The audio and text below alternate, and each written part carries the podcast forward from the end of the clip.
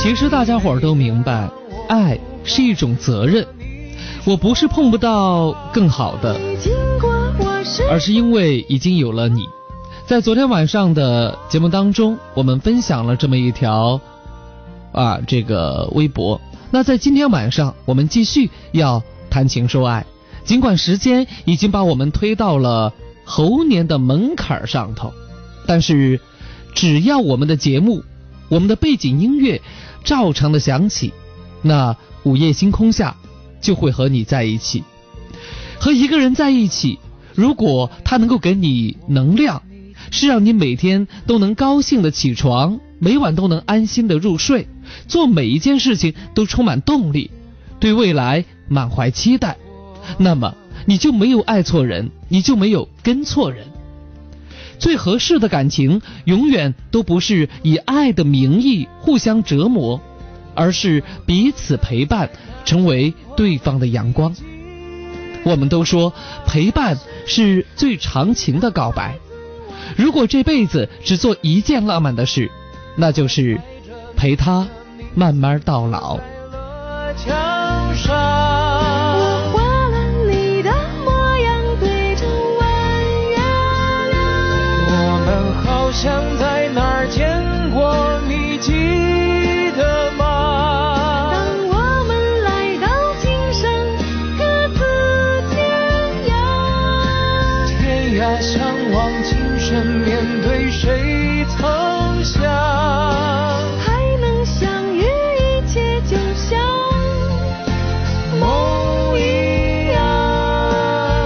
广播私家车九三八，这里是午夜星空下，在周五的夜晚向大家问好。原本也是到了周末，但是由于春节，咱们明天呢还需要继续战斗一天，所以呢我们就只能说周五的晚上了。其实这些都已经不重要，重要的是节目还没开始，我已经收到了好些朋友从家里边发过来的一些微信的问候。谢谢大家，不管身在何处，都还记得我们。春节了，过年了，那朋友们会把一些糟糕的心情收拾起来，然后呢，以快乐和阳光的心态去面对每一天。当然，这种收拾或者说这种收敛，最多只能持续一个礼拜的时间。我觉得也没有什么，每天我们都在面临一些烦恼和问题。每天我们都在想办法解决它，然后更新我们的生命。如果在今天晚上节目当中，你还是想和我一起来分担与分享，那可以拨打我们的幸福热线零二三六三六三五九三八和零二三六三六二零二七四，微信公众平台私家车九三八，还有安康的微博，在新浪搜呃中文搜索 DJ 安康就可以了。马路上。来来往往的车流，悠悠荡荡，城市不像我梦的一样。街道上走走停停的人流，安静而汹涌，像风吹起的麦浪。这一刻。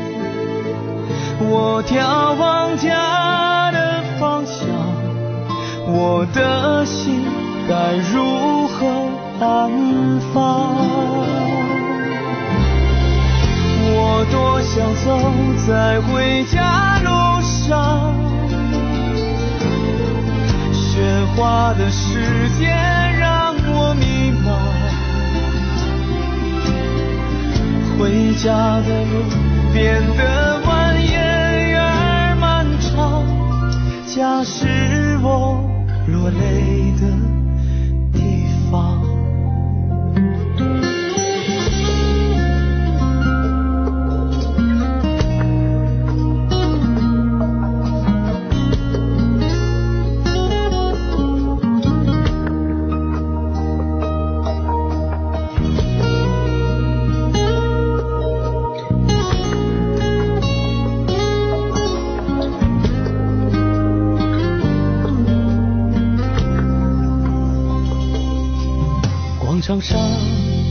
人来人往的匆忙，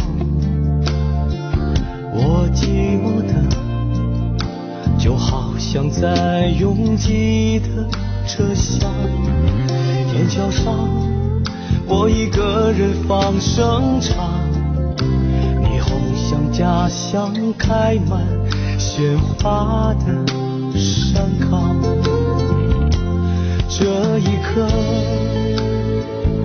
我眺望家的方向，我的心该如何安放？我多想走在回家路上，喧哗的世界让我迷茫，回家的路变得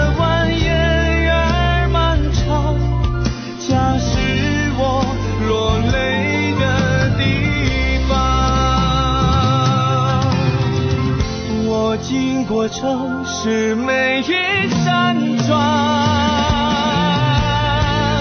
一个人拼命孤独的闯，回家的路钥匙还在我身上，家是我落泪的本节目本时段由重庆东大肛肠医院独家冠名播出。在回家的路上，我不知道有多少朋友，呃，有一种很复杂的心情啊。反正每次我回老家的时候，尽管我的父母已经，呃，妈妈跟着我，爸爸已经不在了，但是每次我回家，我还是满怀着期待。然后，因为至少还有伯父，还有堂哥堂姐。他们还在老家，其实我是很幸福的。然后每次回家不用自己生火做饭，甚至自己的老屋破旧不堪也不用去打理，充其量是在在门楣上贴上一些春联儿或者门神等等。如果心情实在好的话，可以借着酒劲儿把院子打扫干净。我每年做的就是这些。还有呢，就是。看看院子外的那几棵柚子树上的柚子，是否已经被隔壁邻居淘气的小孩全部给摘走了？但是庆幸的是，每年他们都会懂得我留一些。味道好不好已经不重要了，重要的是，那是我的，是我家里边的。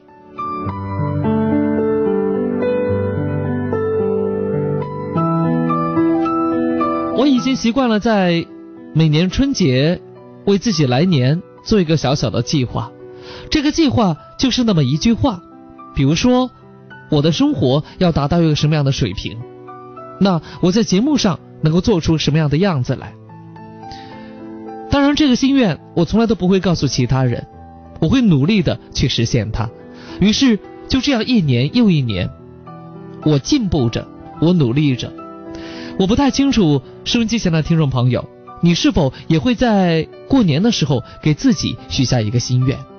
其实很有必要的，因为有一个踮起脚尖儿就可以摸得着的计划，能够让我们回家的路更加坚定有力。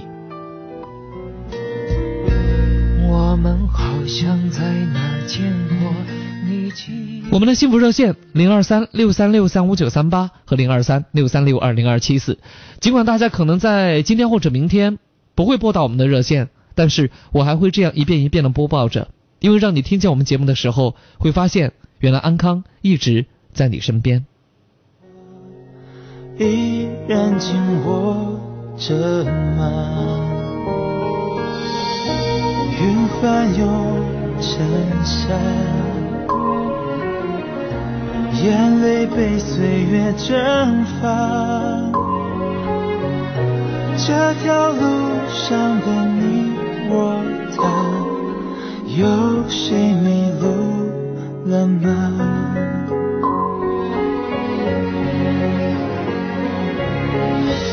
我们说好不分离，要一直一直在一起，就算与时间。为敌，就算与全世界背离。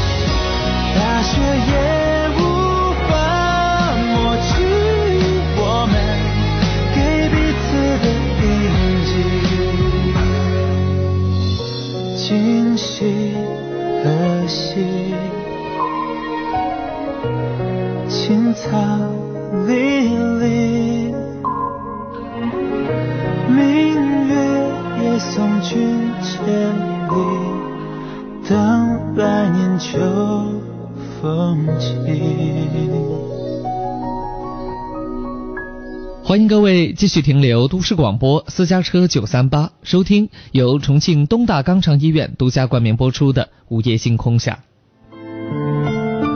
还是要友情的提醒各位哈，春节期间呢，这个大家伙呢难免吃吃喝喝哈，这样无意当中呢就给肠胃增加了很多负担。那如果说各位在胃肠道方面啊有一些这个突发的情况，记得一定要及时的就医。当然，安康不希望这样子哈，只是友情的提醒各位。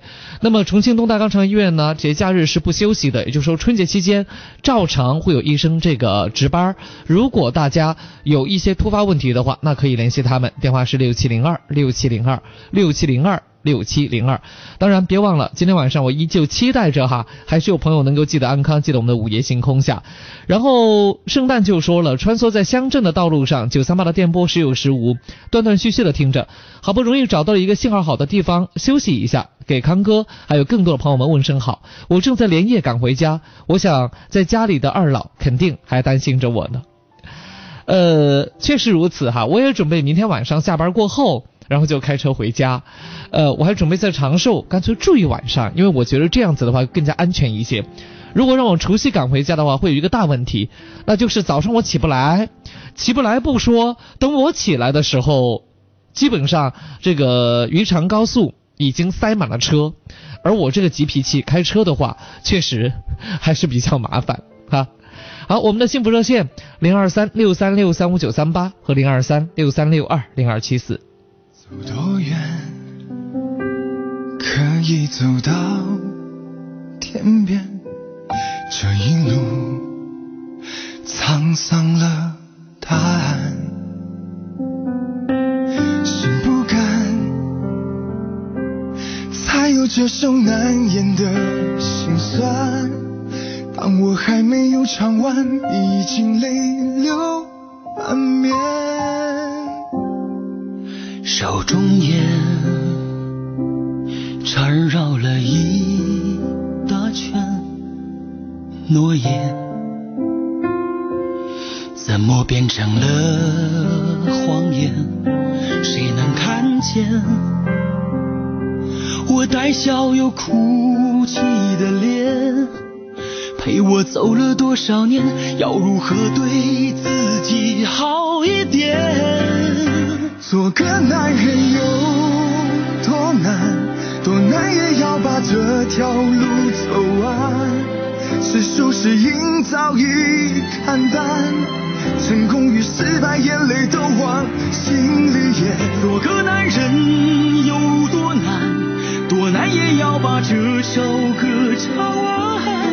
做多少事，流多少泪，好的坏的都有遗憾。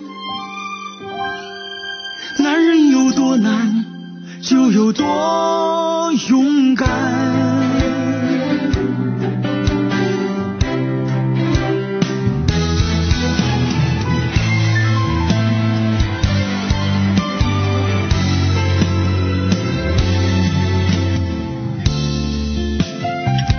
好，接下来有请我们今晚的第一位朋友。我倒是很惊讶哈，还会有朋友给我打电话过来。喂，你好。喂，你好，那个安康老师。哎，你好。哎，你好。你把收音机关掉哈，燕大姐，把收音机关掉。哦，关个收音机关了嘞，关了嘞。啊，有什么问题？我按的免提。哎，不要按免提，大姐你不要按免提，因为这样子的话交流会非常麻烦，好吧？啊好好。嗯，好，你说什么问题？哎。嗯，我的意思是说，安康老师，嗯，我是离过婚的噻，我们前头个，嗯，老公啊，都生了两个娃的，大的个呀都断根，我们，嗯，前头个男娃儿的，好，嗯。明年子五月份啦要结婚，好，这我们前头个男娃儿呢又接了个老婆，嗯，他要想上台，他又想什么？上台？哎，就是结婚了，姑娘结婚，她要上想上台阶。哦，她是以她是以妈妈的这个名义上台，对不对？站到舞台上去啊。哎。嗯。好，我的意思是说，呃，像那种呢，我都觉得好像不当合适噻。我也觉得不太合适。哎，哎，后头我就不同意，不同意。后头我们姑娘和女婿。和那个嗯亲家母那些们都觉得他该上台，他说要多得两个红包儿。哎呦！他说又帮又帮又帮我们在现在我也结了婚了噻，嘎。啊。他说要帮我们老公都喊去上台。啊。我们老公啊，他在床上说，他说我们那个隔级上台的。他说因为都是我们前那个男人的老公的那个姑娘噻，嘎。我们现在个老公啊都觉得没那个必要去上台的。好，我们那个亲家母儿啊和我们女婿姑娘就说，他说，嗯，我们都是那个后妈，嗯，要去上台呀，他意思不，把我们老公把他都喊去上台，不是，我们老公现在不去上台呀，觉得不好的，他说是意思不，垫个底儿那种形式，晓得不吧？哎呀，我觉得，呃，你们还是听一下婚庆公司的哈。首先，像这种情况，我倒是觉得啊，呃，亲生父母上台。这个是天经地义的事情，但是由于你们离了婚，就怎么个上法呢？我倒觉得上是可以上的，但是尽量是一个一个的上去。举个简单例子哈，说这个其实大家伙都知道你们离了婚了，哎，对不对？但是如果这个时候还把你们往一块儿凑凑一对儿，这个明显让各自的伴侣很不舒服，对吧？也不合适。是不是一起去上台？不不，我我倒是，我跟你讲，我给你们一个方式方法。哎。好吧。啊。嗯。要么都不上台，都不上台之后敬酒的时候，你们可以三家人坐一桌，明白吗？就是亲家公亲家母，你和你现在的老公，你的前夫和他现在的老婆，你们就是很友好嘛，对不对？三对儿坐一桌，然后呢，他再下来敬。一样的什么给红包什么之类都是可以都没问题，明白我的意思吧？因为你拿上去之后，保不齐有人会讲笑话，明白我的意思吗？哎，对的。哎，这是一种情况，哎，我你听我讲哈，这是一种情况，在下头来敬敬茶，明白我的意思吧？嗯嗯嗯嗯。啊，不就红包嘛呀，真是太小气了。第二个事情是这样的，比如说由他的父母先在台上向他们表示祝福，对不对？嗯。然后再是他爸爸上去。他爸爸上去之后讲两两三句话之后，然后呢，你再上去讲一两句祝福的话，顺带给他们一个红包，就不敬茶了，明白我的意思吧？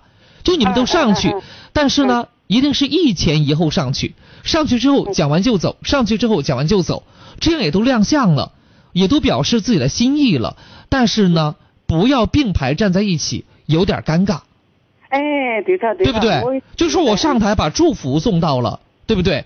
可以，比如说你上去，你跟他讲，你说我跟他叔叔呢，大家都知道我们是一个组合家庭，对不对啊？就坦诚告诉大家，我们是组合家庭。那今天我们几位老人也是啊，这个怀揣着一颗祝福的心来参加这个婚礼。那我和他叔叔也准备了一份礼物要送给他，对不对？那我做这个代表送给他两个红包，不就得了吗？对吧？哎，这样大家也能够理解。我反倒觉得你非要把他轰到台上去，看起来家和万事兴，可是总有人心里头会不舒服。嗯，都是啊，这两种方式都可以解决。哎，都是我都觉得我们姑娘和女婿啊，或者我们那个亲家们儿，他都觉得该那个女儿一起上台。他就觉得是那个意思，说多带个红包，我都觉得他都没考虑到我的感受。对他没有考虑到你的感受，于是你现在就，你现在啊，就是这个提出来上台可以，但是不同台，什么意思？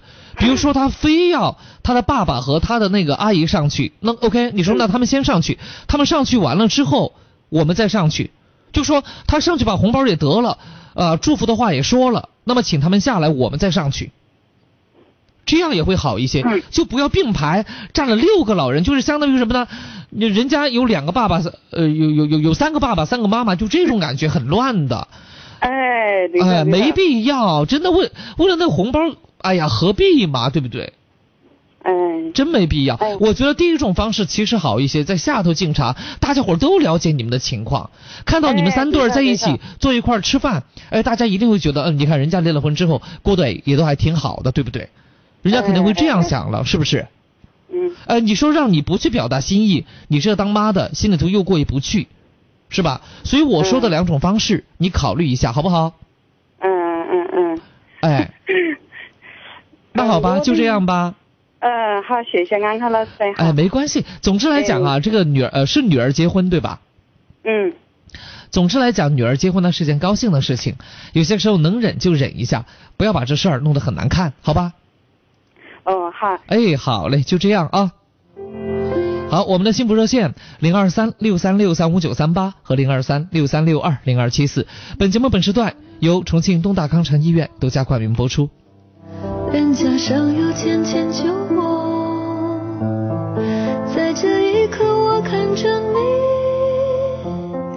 好多话想说给你听。如果明天你就长大很多，我会不会觉得不知所措？你不再想让我牵你的手。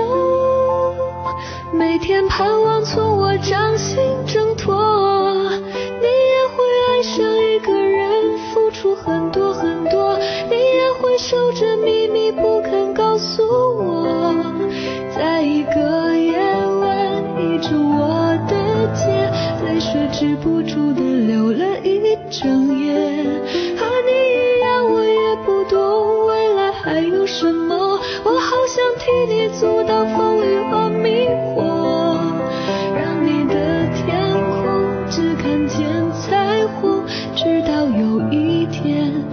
你也变成了我。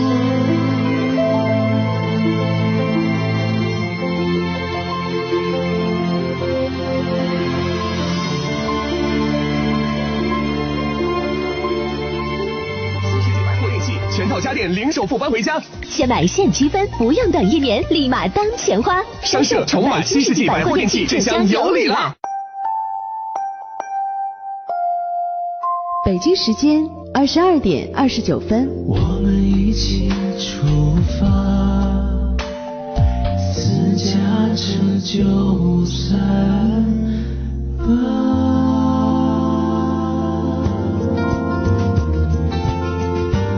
私家车九三八，我的快乐车生活。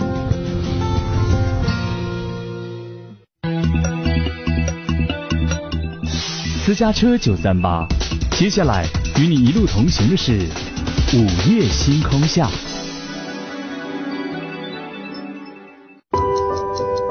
坐在餐桌前的你有没有算过这样一笔账？一颗青菜的生长至少需要二十天。一株水稻的成熟至少需要一百天。一头家猪的出栏至少需要一百三十天。一个苹果的落地至少需要三百六十五天。浪费还是珍惜，只在你的一念之间。一粥一饭，当思来之不易；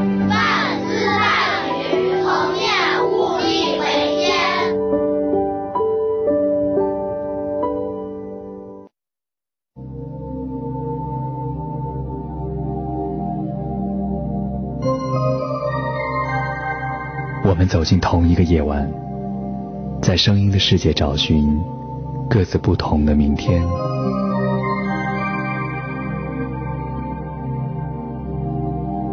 在这里，声音充满了各种故事与传奇。今夜，有许多醒着的耳朵，也有我听你诉说。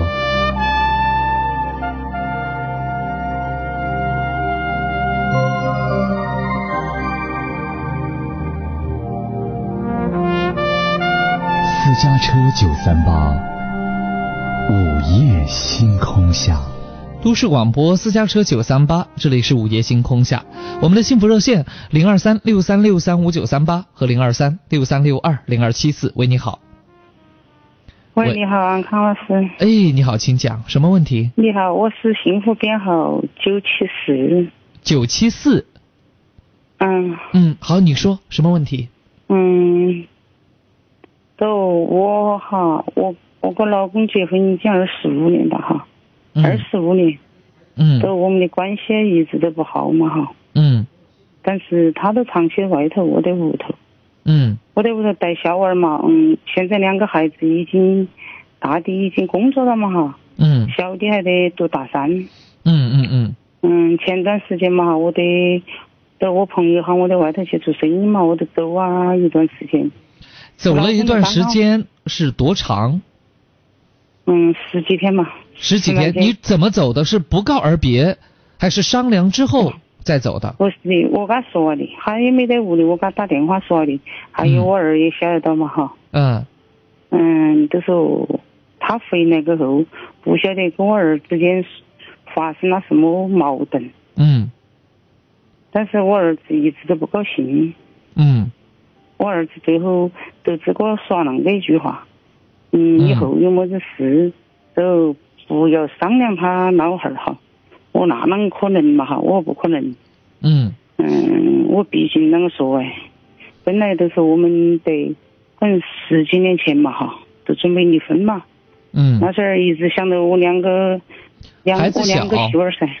嗯。嗯。孩子小，还有他们的成绩比较还是可以嘛哈。都我们的姊妹嘛哈，我们弟兄姊妹六个，最大的都大我三十岁，然后他们那种思想跟我的不同噻，嗯，一直都一直都反对嘛哈，嗯，都一直没离，都到现在有有可能十二年到哈，嗯，嗯，他一直在外头嘛，春节也就是说，其实，在孩子看来，你和他父亲这种感情，他也是名存实亡的。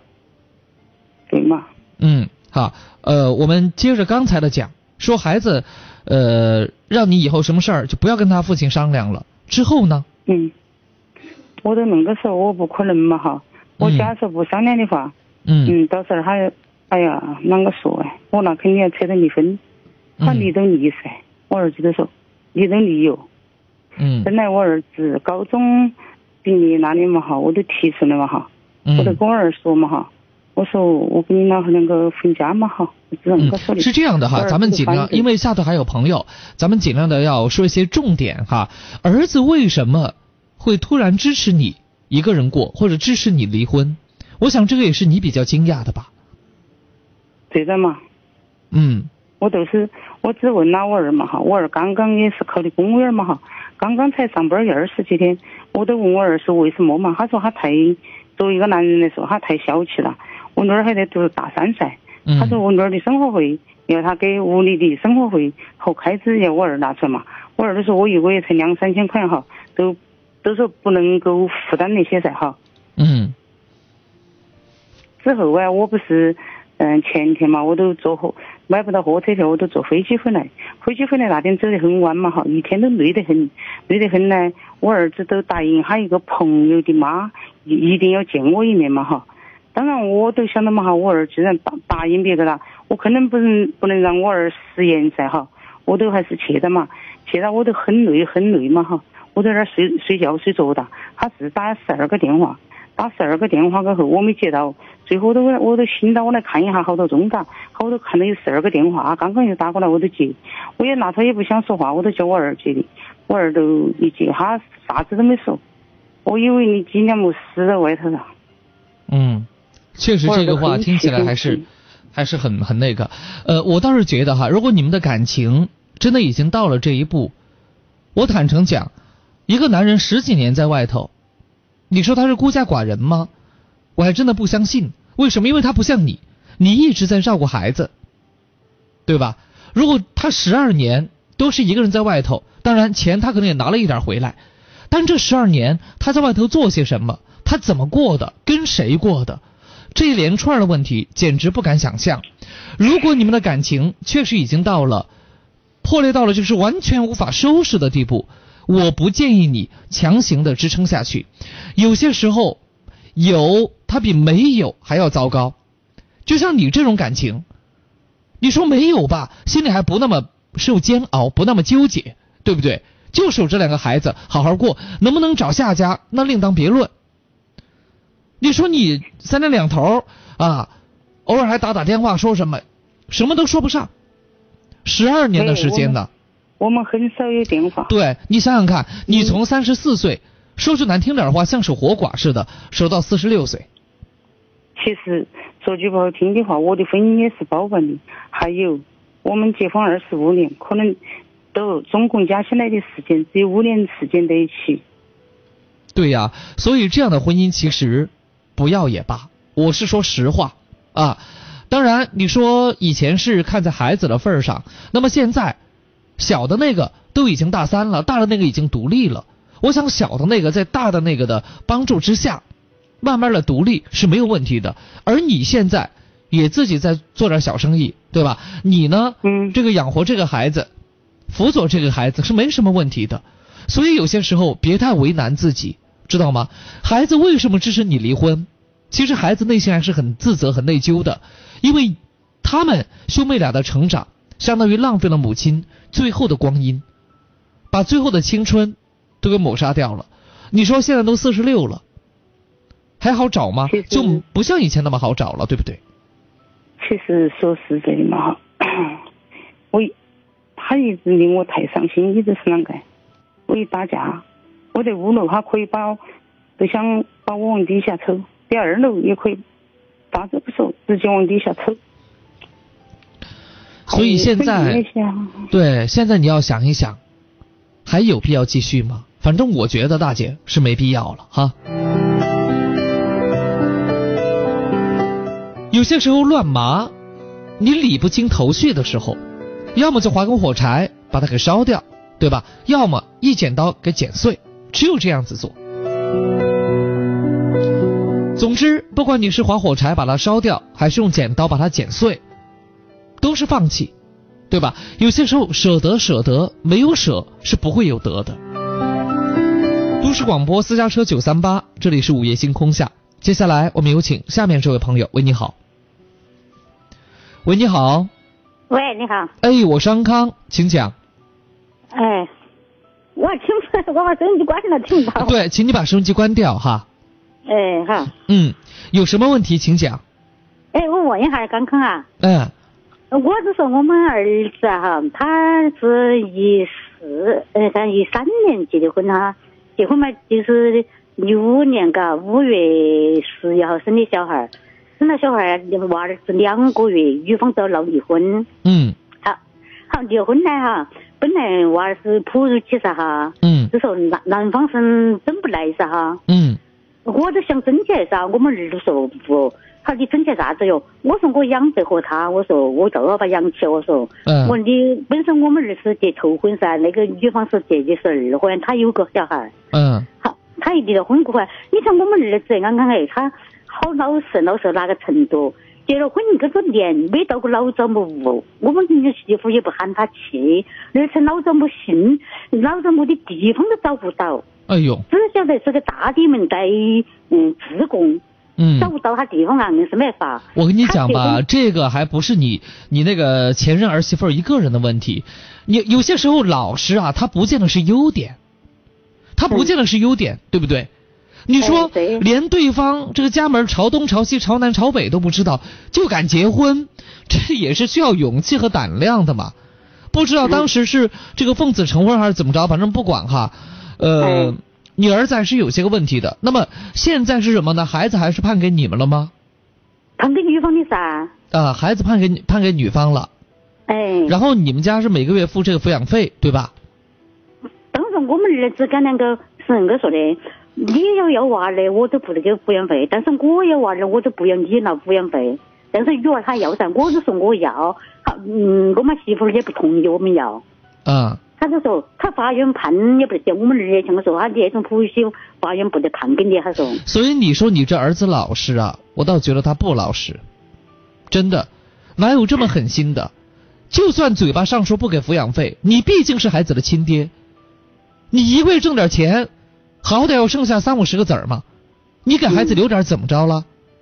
你说你的儿子老实，老什么实啊？啊？但是他那个了嘛，他他家找还找不着，我就想去看的，还想。我这么跟你讲吧，如果你儿子真的要联系他们，要找到他们，地球就那么大，自贡就那么丁点儿，他还能跑到月亮上去啊，大姐？你想过这个问题没有？？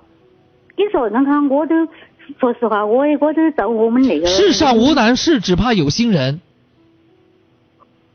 我都去找了。这么说吧，小孩总要上户口嘛。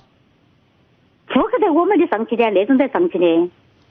那么你这个就真的是个问题。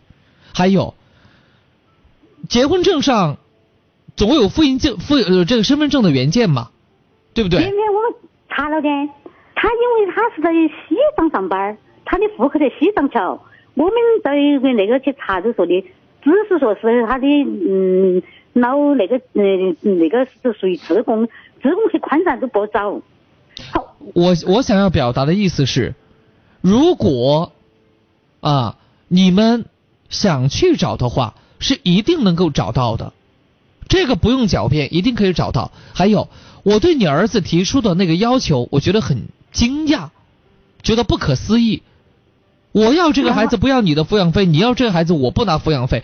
你们有没有想过，孩子以后长大之后会怎么想对方？比如说，孩子是吧，在妈妈跟前长大，他以后怎么想爸爸？怎么想这个问题？孩子以后长大了之后，会不会觉得爸爸是个不可靠的人？全天底下的男人都是不可靠的，会不会这么想？安康，我在听你说。我再还我再给说一句，那是说句话，我一般我不看哈。当然那个娃儿啊哈，我们儿子都怀疑他，嘎哈，啷个是怀疑？所以说都说不给抚养费呀哈。哦，我明白你的意思了，怀疑这孩子不是他的，对吧？真的是，因为是，比如说嘛，他在他跟他两个我们儿子两个结了婚，结果结了婚过后，他后是回他们老家去了几个月噻哈。嗯嗯，老家去，但是那个娃儿算来的话，都是那一个月的娃儿了哈。但是我们当时我们娃儿也就是说，按照小孩出生这么来反推，结果发现哎怀上小孩那一个月，你儿媳妇根本就不在你们家。呃那媳妇儿回南木桥，回南木桥，因为他们杨屋的妈妈都不同意媳妇儿跟我们儿两个那个啥。就是这个意思嘛，就说怀上这个小孩这一个月，也就是说你儿子和你儿媳妇没在一起。是啊。那么我想问问哈，就这个小孩他不管长得像谁，总之，呃，他有百分之八十像妈妈，他总有百分之二十像爸爸，总能够看出一点东西来。那么这个小孩生下来过后，哈，你们有没有发现小孩的这个面容有点像你们，或者像你儿子像？妈妈，面容全部像妈妈，我都看的全部像妈妈，而且好，我们儿子哈都说，嗯，他找到他们自贡的噻，他没有回老家，一直没有回老家，都在自贡店里房子住起的，店里房子住起的。我们儿子像个说，就说他就说那句话噻哈，他那个好像我娃儿跟我说，刚跟我说噻，他的意思喊我们说查血呀哈，如果说是我们的。我们都要给抚养费，反正那个，如果不是我们的，我们都不得个。再一个，他走的时候哈，我们想个想的是哈，我说你我也去了的，我们女儿也去的，就在嗯那个火车站那个龙头寺汽车站去噻，我们去买票，我们说一直把送拢，我就要求他，我你留个地址给我。我说我以后然后来看娃那个哈，我你如果不留地址，我在哪去找啊？我说那个他都不同意拿地址个噻，一直不拿地址给我，他都说你电话上通知都是那个哈。好，我们一直我说我们要你要一直把你送拢不？你因为拿那个东西的嘎，他一直不要我们去。好过后我们过好他买我们没得事，我们女儿也去买三的轮子噻，买票都买三张噻哈。他和他妈和我，们就是我也要七个人噻哈，他不。后说哈，他都过嘛，他们两两没买了嘛哈，我们女儿又在都在背后在这买又补了张，好就说是一路去，他不得要不要我们去，你找退票。我当时就想个说句哈，他就啷个说几个，当时我们媳妇儿没讲说，老早不是想个说，他说。嗯，我们离都要婚了，没得关系的了，啷个啷个，你去下咋去？我就讲我也没了火了哈，然后我也生气。我说你没关系啊，我啷个没关系啊？我对头媳妇我们俩结婚那个没关系啊。我说那个小孩我们有血缘关系噻。我说我我肯定要去噻。我说我找到你地址，我以后才才好来看娃儿噻。我说，我你告诉我地址，你电话通知啥子啷个得行呢？我的，我打电话你不接我啷办呢？我说，嗯嗯嗯，这个。他妈的说那哈，把我也说冒火了哈。我说那我你承不承认那个娃儿是我们的学员？如果说你不承认那娃儿是我的，不是我们的学员，那我都马上不去，我去退票。他硬要我去退票，不要我们去噻哈。他听了我一句话不能对头哈，他都同意我去，都不都不要儿子去噻哈。好，我们女儿呢也有自贡的人来打电话问了。咦，他说你那种情况的话，他肯定自个都甩你，他，你妈去肯定要做甩。他说哈，我们女儿不要我去噻，本来我也是老年人，我六十九岁了噻哈。嗯。好，然后都喊儿子去，儿子那时候都是儿子上的车噻。好，媳妇儿下来找我，说你你去啷个儿他去？我说我说他都说他的气好些，他要那个些。我说你用东西他去盘哈噻。我说啷个哈？嗯。嗯，我盘得行。他说我我找出租车都盘那样吧，我明白了哈。嗯，就是说现在你还是想去看这个小孩了，对不对？但是一来是呃找不到，找找我是我们儿子去过你回的，还有一个他看嘛，他结婚生小孩的钱了哈，他们喊他妈来哈。啊不不不，咱们不要讲了太久，讲讲太久了就很麻烦。你儿子去过自贡一次，对不对？去过一次。那是小孩多大的时候？嗯，看都是看。十二月份那个月，十二月。嗯。他是是五月份生的噻，十二月那个月去的。啊，那相当于七八个月的时候，对吧？哎。去了回来之后，你儿子说什么没有？啊？我说去了自贡回来之后，你儿子有没有讲讲小孩的一些情况，或者他去那边的一些情况？他去就是说喊他去，嗯，去开了我们那儿子去头一回去到他。去给拿大衣服那些去，他就不要，还敢拿跟娃儿拿大衣服去噻？不要我们娃儿就把奶粉又拿回来了，他不要我们娃儿的奶粉儿。好，后头去，因为是恁个原因，他也喊他去。我们儿子说，你恁个，你就说明啥子哈？就是意思说，你他在借我们屋里几好多万块钱噻哈。我们儿子就说，你你恁个，你借我五万，你只还我两万块钱。结果后说两万块钱，他只还了八千块钱，只还了儿子八千块钱。我们说你不还拿万块钱，我就是不信他你你。不要不要不要讲的太久了，不是你这样，你先告诉我哈，就说你今天给我打电话这个目的是什么？我的目的就是说我今后我说我想嗯还是想去看娃的，我还是。怀疑娃的，如果我的意思，他他哈，我们媳妇儿说，他娃儿大点查血，我查了血过后，我如果是我的话，我还是想看那个娃儿，还是想嗯认噻个哈，过你认我明白嘛，对对对，好了，我哦哦，OK，就这个事情对吧？哎，就是这回事的。好好好好好，行，这个故事确实跌宕起伏哈，呃，是这样子的，我个人建议哈，你先不要着急。而且平时如果有点交往，跟女方有点交往的话，千万不要把这个关系弄得很僵，因为关系越僵，那么以后看孩子也好，做亲子鉴定也罢，就会越麻烦。啊，这是第一个情况。比如说逢年过节，如果你们能够联系上对方啊，什么买点礼物啊，快递人可以不过去，是吧？呃，如果有地址，你儿子应该有的。如果有地址啊，给快递个什么东西过去都是可以的，人就不去了，因为去了人家也不待见，是吧？何必又加剧这个矛盾呢？第二就是关于这个亲子鉴定的问题，亲子鉴定的问题的话，那确实不是说现在小孩小就不能做，他因为要抽血，哈，因为要抽血，这个还得征得女方的同意，哈，要征得女方的同意。呃，还有就是小孩慢慢长大之后，他的脸嘴儿是吧，五官长开了过后，有些小孩一看就知道，他不用做亲子鉴定了。如果确实怎么看都不像，尤其看眼睛、看鼻子、看下巴，怎么看都不像的时候，你们要求做亲子鉴定的时候，如果对方很坦诚的答应你们，往往没问题；如果对方不答应，可能还会有些问题，就他自不既不愿意做亲子鉴定，也不愿意拿你们一分好处，那么这种情况往往会有问题。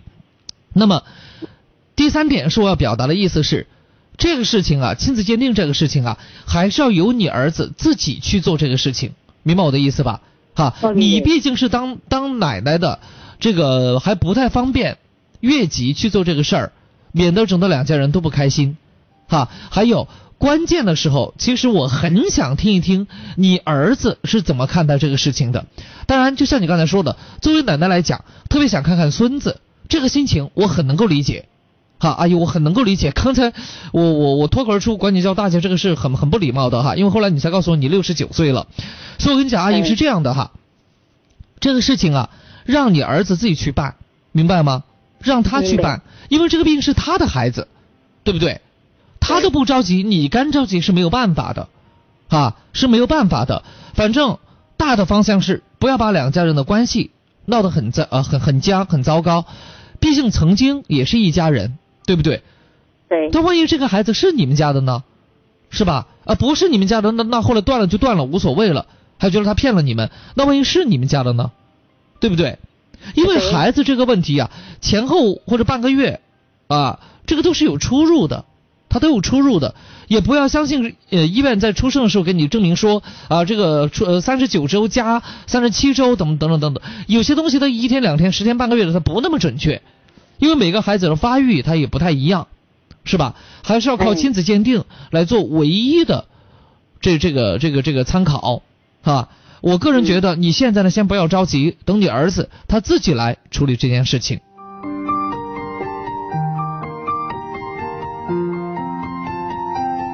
好，接下来我们有请的是小罗。小罗你好。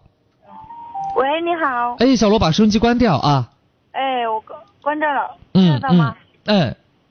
哎，是这样的，嗯，我跟男朋友耍了八个月，但是最近老是吵架，我就在想，要不要再继续下去？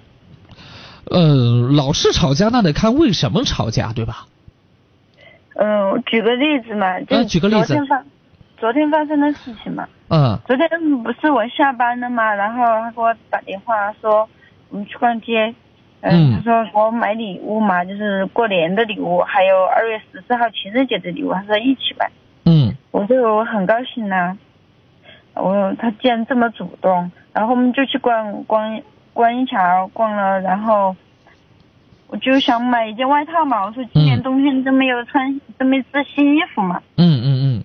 转转转，就逛了很久，逛了然后去吃饭，吃饭我就说还是选那一件，就是心里最喜欢的那件。啊。但是他说我的标准就是一千块钱。结果那件衣服超过一千了，对不对？两千多一点。呃，超了一半了。啊，然后这样，我就，关键是他不是没有钱，他有钱呀。啊！我不说其他的嘛，车他开的四十几万的车。那你这个男朋友是什么样子的男朋友？你先告诉我，他今年多大岁数啊？二十七。二十七岁。对他，他自己家做生意的。你们在一起多久了？八个月。八个月。对。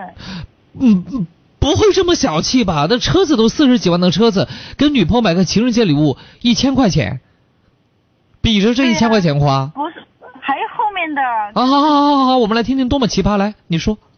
然后他说，那我就松口了嘛。他他他说当时价格是两千六百多，我说那你出一千九嘛，就一千多。我说那的我出。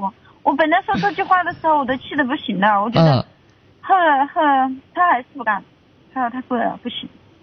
那看来是挺有原则的一个人，有原则也比较死板。然后他他也让了一步，他说一千五。我最多他说我最多出一千五。啊。哎，你顿时都觉得内心是崩溃的，对吧？但是我也很喜欢那件衣服，当时我就答应了。我说你出一千五嘛，多的我出。其实。我我想的其实不在钱多钱少，其实我自己完完全可以买那一件衣服。但是明明他说买情人节礼物，作为女朋友来讲，两千多块钱儿，而且是件衣服，还可以穿一两年的，对不对哈？我我其实我的态度就是买买自己喜欢的，贵一点没什么，只要你经常穿就不浪费。哎，对，买个这确实如此。东西。买个几百块钱的东西，外套或者什么，你不穿放在那里，我觉得那就是浪费，真的。嗯，对，这个观点很观点我很赞同，啊，但是后来买没买？然后我们就从那个观桥北城天街往大荣城那边走嘛。嗯。走的路途中我就很不高兴，他也不高兴，我看出来了。嗯。我我就问他，我说我说你是不是不高兴嘛？他说对，我也他说我也不高兴。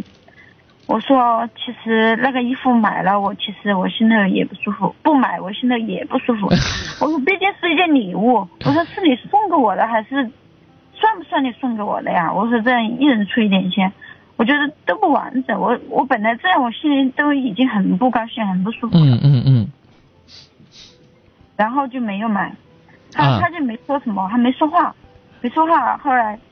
我就叫他把包给我，什么东西给我，我自己的开车回家，然后我还带了他一起，因为我们住的比较近，挨着，我就把送回家，我自己也回家了。嗯嗯嗯。就没有买，然后我，然后还有更奇葩的是，好，接着讲。不是上上夜班吗？我才上了白班，我上夜班就是酒店的那种嘛。嗯。酒店前台。嗯。我是管阿姨的那种内务嘛，属于。嗯，他就不想我上夜班，他说影响不好嘛，他说，嗯，他不会给他家人说我，他说我不想，因为他不想，他说我不想骗我家人，也是上晚班的，他是觉得上晚班不好。哎呦，上夜班怎么了？上夜班就等于那个呀？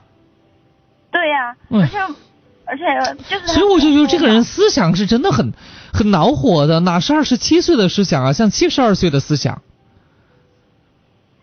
我我我就是因为这件事，马上要过春节了嘛，我怕耿耿于怀，我就把那边工作都辞了。我现在正在上白班，才上几天，才上几天。因为他当时说的，他说如果你上晚班的话，我不会再去见我家长，因为我不想骗他们。他这样跟我说的。但是我不说很正式的带他去见过我的家长啊，但是我的家长经常的见过，不是说很正式的。我觉得太矫情了，以后就算你成了他老婆，你能花他多少钱呢？天哪！对呀，他一直跟我说，他说结了婚的，这是大家的。我觉得耍个朋友就这样，结了婚还能好到哪里去啊？我是这样想。嗯。这衣服，我觉得太糟糕了，这个太糟糕了。他一直在我面前说没钱没钱，他说交门面费啊，怎么怎么样。嗯，那这样子，妹妹，呃，我们接下来整点报时，你稍微等我一下，不要挂电话，别挂。我我不挂，我不挂，我等你。啊，好吧，啊，整点报时啊。北京时间二十二点五十九分，这里是重庆都市广播私家车九三八。路上的梦想家。世界在你脚下，我们一起出发，私家车九三八。